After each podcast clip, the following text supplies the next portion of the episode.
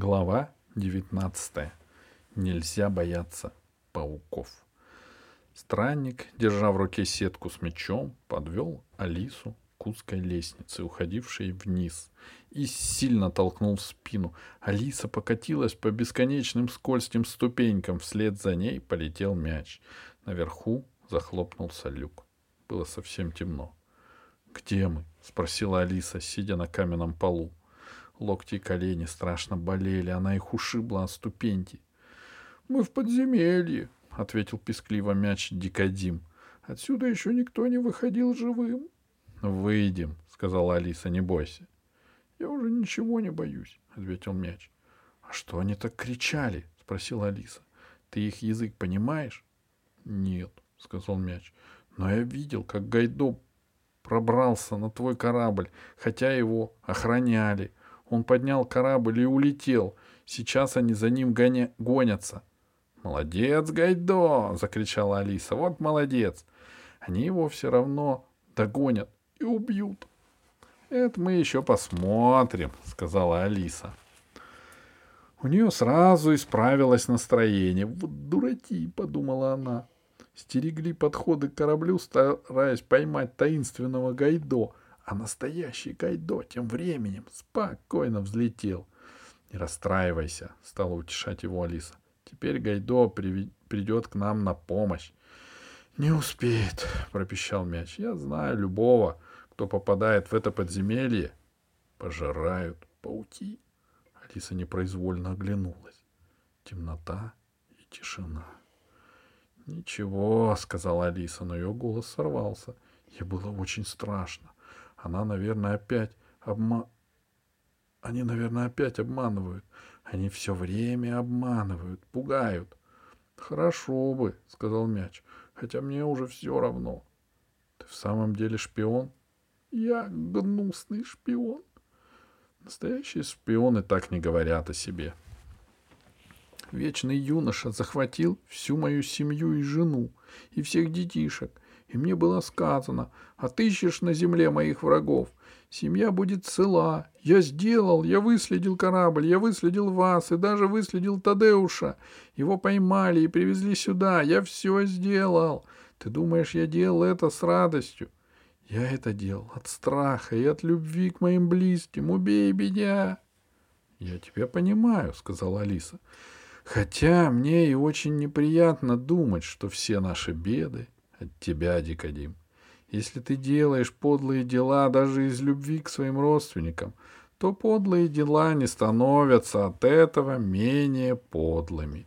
И потом будет наказание. Обязательно. Но он убил бы моих родных. А теперь... Теперь они уже мертвые. Вот видишь, сказала Алиса. Вдруг она услышала, как в темноте кто-то зашевелился.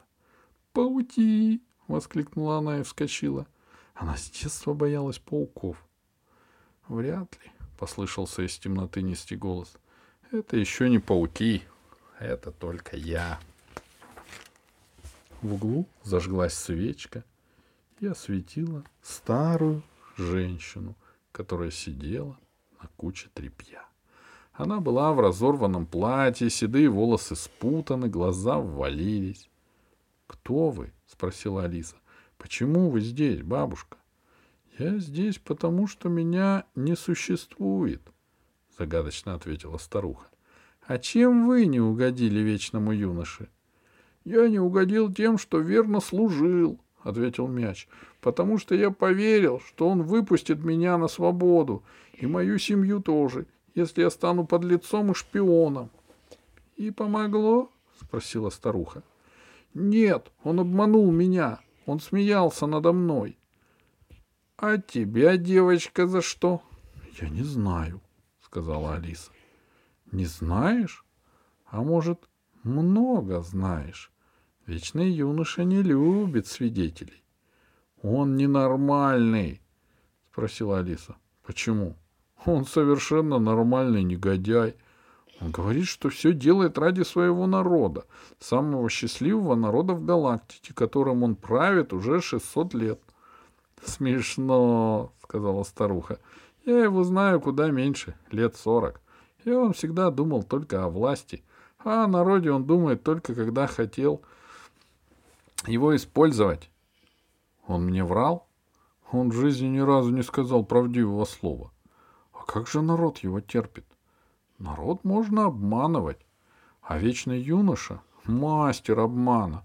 Он кричал, что мы счастливы, и мы верили ему. Он приказал всем ходить в улыбающихся масках, чтобы не видеть печальных лиц. Лучших людей убивали, торжествовали подлецы и грабители. Стало так плохо, что начали умирать от голода дети. Но нельзя всегда улыбаться и умирать от голода.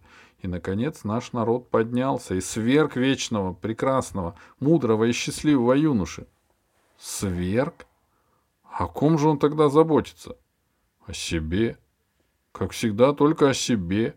К несчастью, его не успели поймать. Он захватил флагманский корабль нашего флота, который называется «Всеобщее умиление», и вместе со своими приближенными умчался сюда. «Зачем?» — плаксиво взвыл серый мяч Дикадим. «Зачем сюда? Мы жили тихо, мы растили детей, купались в вулканических озерах. Зачем он прилетел сюда?»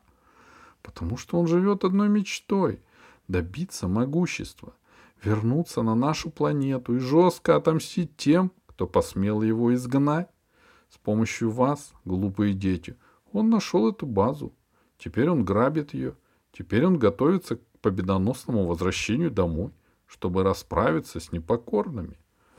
«Почему с нашей помощью?» — удивилась Алиса. «Мы ему не помогали, глупенькая. С той минуты, когда вы сели на планету, с вас не спускали глаз и вы привели вечного юношу к самому входу в базу странников, которую он искал уже три года.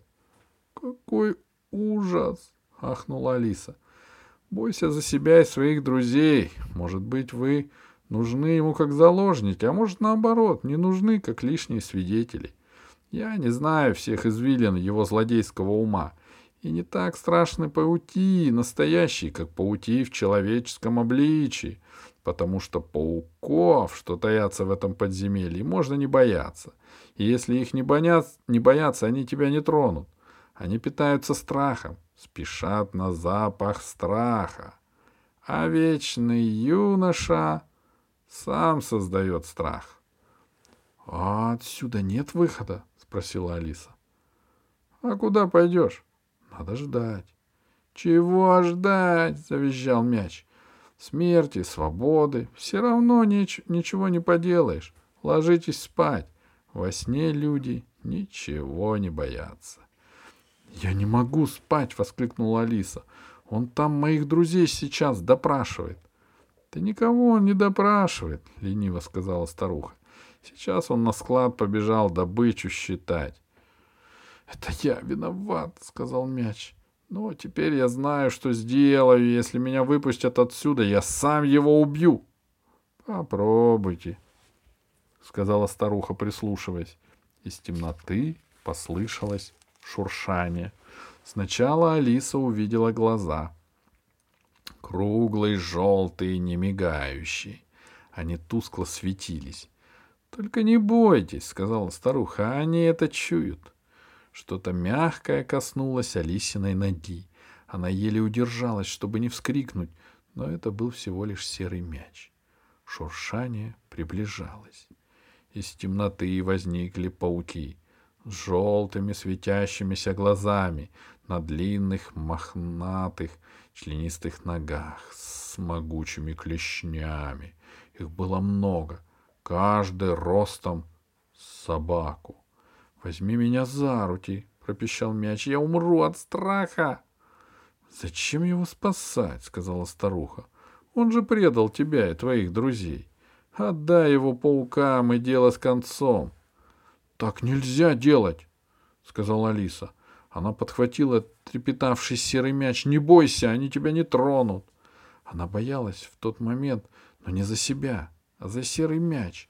Ужас меча почуяли паути. Они устремились к Алисе, тянули клешни к мечу. Алиса отвернулась от них и кинулась к стене, чтобы им не дотянуться до меча.